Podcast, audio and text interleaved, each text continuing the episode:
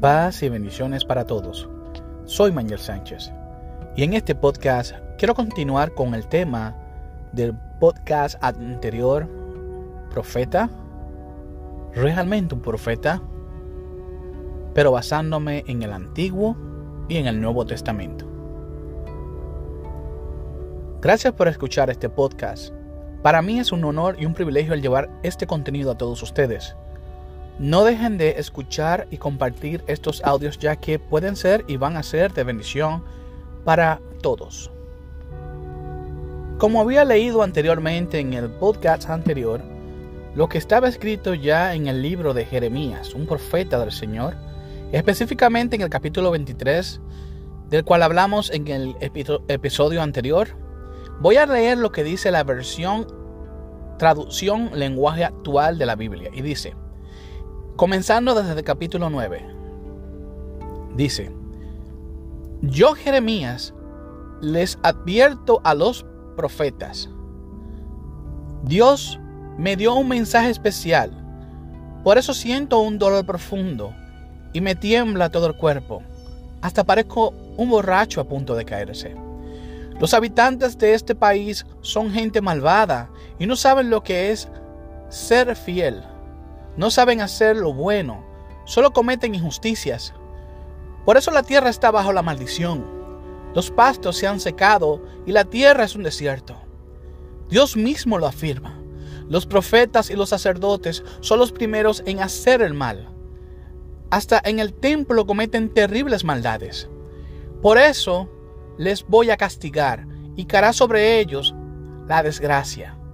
Nada ni nadie podrá salvarlos. En Samaria he visto las cosas más repugnantes. Los profetas predican en el nombre del dios Baal y hacen que mi pueblo me abandone. Pero los profetas de Jerusalén son peores que ellos. No solo me abandonan, sino que dicen mentiras y ayudan a los malvados. No hay uno solo de ellos que quiera cambiar su conducta. Son peores que la gente de Sodoma y Gomorra. Eso está escrito en la versión traducción lenguaje actual. Es una parte que podemos ver cuán repugnante puede ser para Dios el que una persona esté blasfemando contra el nombre de Jehová. Cuando utiliza el nombre de Dios, el nombre de Jehová, que es un nombre dado a Moisés, Yahweh, Yahvé, el tetagramatón, utilizado con fines personales para decir que Dios dijo cuando Él no dijo. Y eso lo podemos encontrar más adelante en, el mismo capítulo, en donde dice, eh, comenzando del versículo 21, estos profetas salen a predicar, aunque yo no los he enviado, ni le he dado ningún mensaje. Si hubieran estado en mi presencia, habían anunciado mi mensaje, habían invitado a mi pueblo y a dejar, a dejar su mala conducta. Yo soy el Dios de Israel y nadie puede esconderse de mí, pues yo soy, yo estoy en todas partes, lo mismo lejos que cerca. Ya he escuchado las mentiras de esos profetas. Según ellos han soñado que les he dado un mensaje. Eso lo inventaron ellos. ¿Cuándo dejarán de mentir? Lo que quieren es que mi pueblo me olvide, como me olvidaron sus antepasados por adorar a Dios Baal. Yo, el Dios de Israel, les digo, si un profeta tiene un sueño, que lo cuente. Si recibe un mensaje de mi parte, que lo comunique al pie de la letra. Pero que se dejen de cuentos. Estoy cansado de sus mentiras. ¿Y todavía se atreven a decir que hablan de mi parte? Estoy en contra de ellos, profetas que dicen haber recibido mensajes de mi parte, pero yo no les he comunicado nada. Esa clase de mentiras no, la hace ningún, no le hace ningún bien a mi pueblo. Al contrario, lo conduce al error. Mi palabra es tan poderosa como el fuego y tan dura como el martillo. Hasta puede hacer pedazos unas rocas. Les, les aseguro que así es. Escucha bien, Jeremías. Cuando un profeta o sacerdote o alguien del pueblo te pregunte si tienes algún mensaje de mi parte, respóndele que sí lo tienes. Dile que voy a abandonarlos. Pero si otro profeta, otro sacerdote, a cualquier otra persona asegura tener un mensaje de mi parte, yo los castigaré a ellos y a sus familiares. Eso es escrito, la palabra. Es la misma palabra que había recitado en el capítulo anterior, pero un poquito más tajante, más al punto. ¿Cuándo vamos a entender que la palabra de Dios no es un juego? La palabra de Dios no es para tu inventante, que Dios te dijo, que Dios habla, que Dios hizo. No dejo de decir que Dios no habla. No dejo de decir que Dios no se comunica con nosotros. Al contrario, sí, Dios habla. Dios se comunica con nosotros. Pero la única manera de poder entender este punto es a través del Espíritu de Dios. Esto que está escrito en el libro de Jeremías ha sido enviado a un pueblo, al pueblo judío, al pueblo hebreo. Ha sido enviado antes que a nosotros. Ya la palabra está puesta. Nosotros como cristianos tenemos que ir al Antiguo Testamento a buscar referencia del Dios al cual servimos, del Dios al cual en el cual creemos. El Antiguo Testamento no es un manual para tú ir atrás y, tomar lo que tú quieras y hacerlo a interpretación tuya. No, no, no, no. Lo que está ahí ya está interpretado, ya está dicho. Lo que tenemos es que comprender en nuestro tiempo cómo podemos aplicarlo, cómo podemos entender lo que está diciendo. Porque muchos me dirán, oh, pero el, los, el don, eh, la profecía es un don. La profecía es algo con el cual Dios de igual manera se comunica con nosotros. Sí, es un don atribuido, dado a algunas personas, pero no es un don que es para uso personal o manipulación. Es un don que es dado de parte de Dios para Dios utilizar a una persona para que a través de esa persona su palabra pueda ser dada. Pero aquí viene un problema. ¿Cómo así? ¿Cómo que una persona tiene que decirme a mí lo que yo tengo que hacer? Pero se supone que el consolador está conmigo. Se supone que Dios, el Espíritu de Dios, el Ruach HaKodesh, que te acompaña día tras día, como dijo el Maestro, está contigo. Entonces, ¿por qué si el Espíritu de Dios está contigo, tú tienes que esperar a que otra persona te diga lo que ya tú sabes? ¿Cómo tú tienes que esperar que eh, venga una persona y te diga a ti lo que ya tú debes de saber porque el Espíritu de Dios te acompaña? El Espíritu de Dios está contigo. Entonces, ¿por qué tú tienes que buscar a un profeta?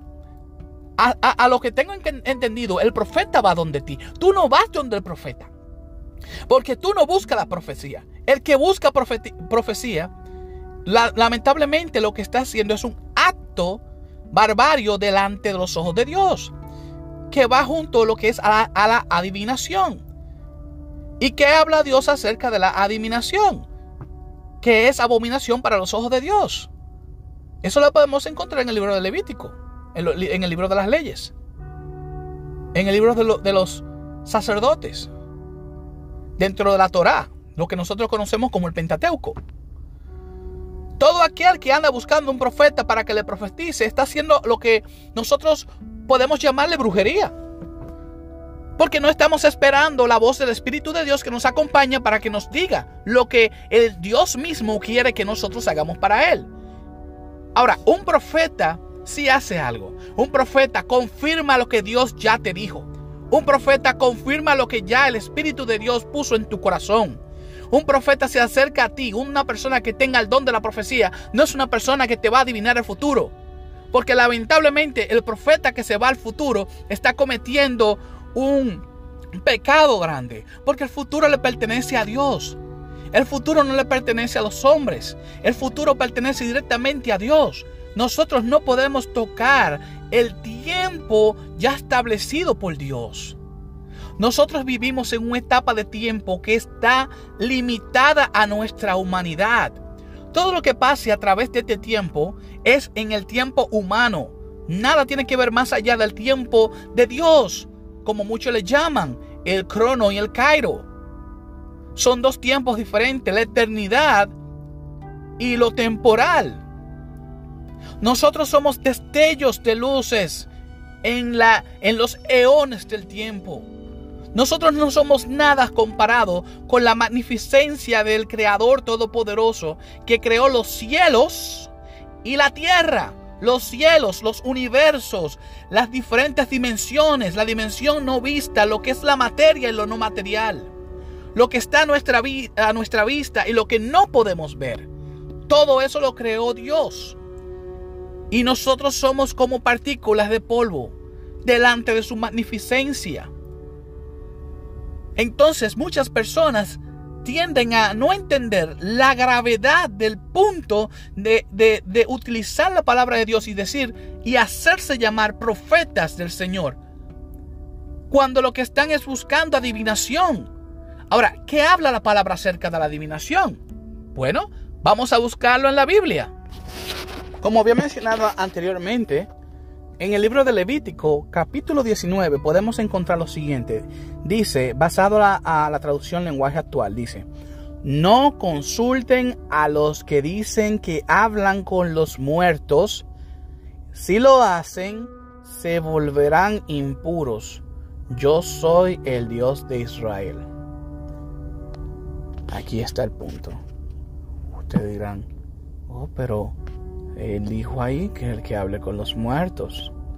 Pero el punto acá es, ¿por qué la persona está buscando información acerca de algo con los muertos? Si Jesucristo mismo nos enseña que en la muerte ya no hay memoria, entonces ¿quién da la información? Hmm. Entonces no es lo mismo buscar la información que no pertenece a tu plano de la forma, o sea, a, lo que estamos en este plano de la vida, estamos vivos. Buscar información a lo que ya no está con nosotros en un plano espiritual o buscar información más allá de lo que pueda decir. Una persona que pueda decir eh, cosas, por ejemplo, que Dios te va a bendecir, que Dios te va a dar. Sabemos que Dios me va a bendecir, sabemos que Dios me va a dar, sabemos que Dios me tiene algo preparado. Yo sé que el propósito de Dios es que yo pueda hacer, eh, yo pueda recibir cosas de parte de Él, porque son parte de su promesa. Yo no necesito que alguien me diga que yo me voy a comprar un carro o que yo voy a tener un carro o que me van a dar un carro, cuando yo sé que Dios mismo tiene algo preparado para mí. Ahora bien, como dije anteriormente, hay muchas personas que tienen el don de profecía no para profetizar algo para decirte algo de tu futuro, sino para confirmar lo que Dios ya ha hablado, para confirmar lo que está en tu corazón. ¿Cuántas personas andan por ahí pensando o han cometido los errores de haber creído en un en lo que se le llama un falso profeta.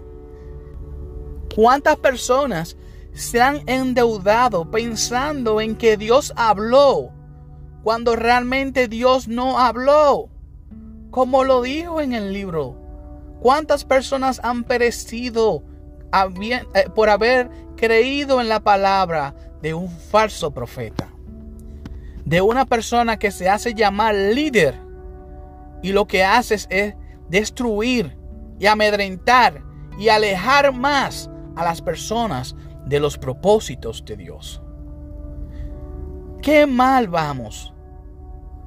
Esta palabra que yo estoy diciendo realmente, yo la envío, o mi, mi punto de vista, lo que yo más deseo con toda ansia es que estos audios no vayan a ser escuchados exactamente por cristianos.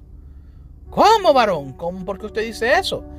Sí, porque se supone que como cristianos que somos, debemos de saber estas cosas.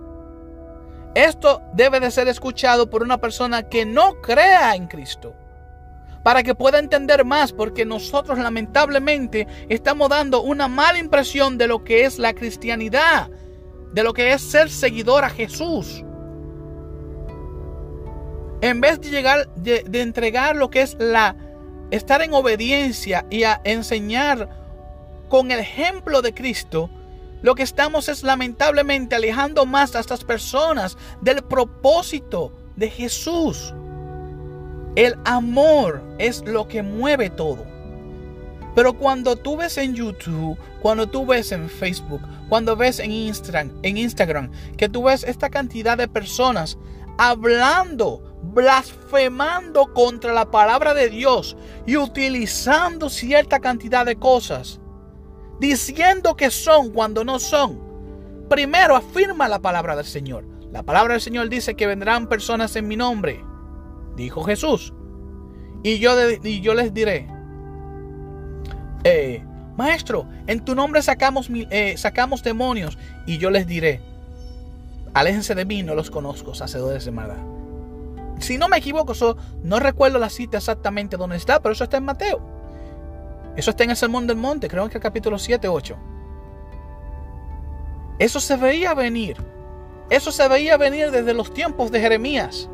La cantidad de personas utilizando el nombre de Jehová, el nombre de Dios, el nombre de Yahweh, el nombre de, de Jesús para uso propio. Es lamentablemente, es lamentable el hecho de que tengamos que vivir en una sociedad así. Pero nosotros como cristianos, como aquellas personas que no son cristianas, debemos de entender de que Dios es celoso con su palabra y que hay que tener mucho cuidado con las cosas que hacemos en el nombre de Dios. Voy a dejar esto hasta aquí y voy a continuar con una tercera con un tercer episodio hablando acerca de los profetas en el Nuevo Testamento. Gracia y paz para todos. Dios los bendiga. Así sea.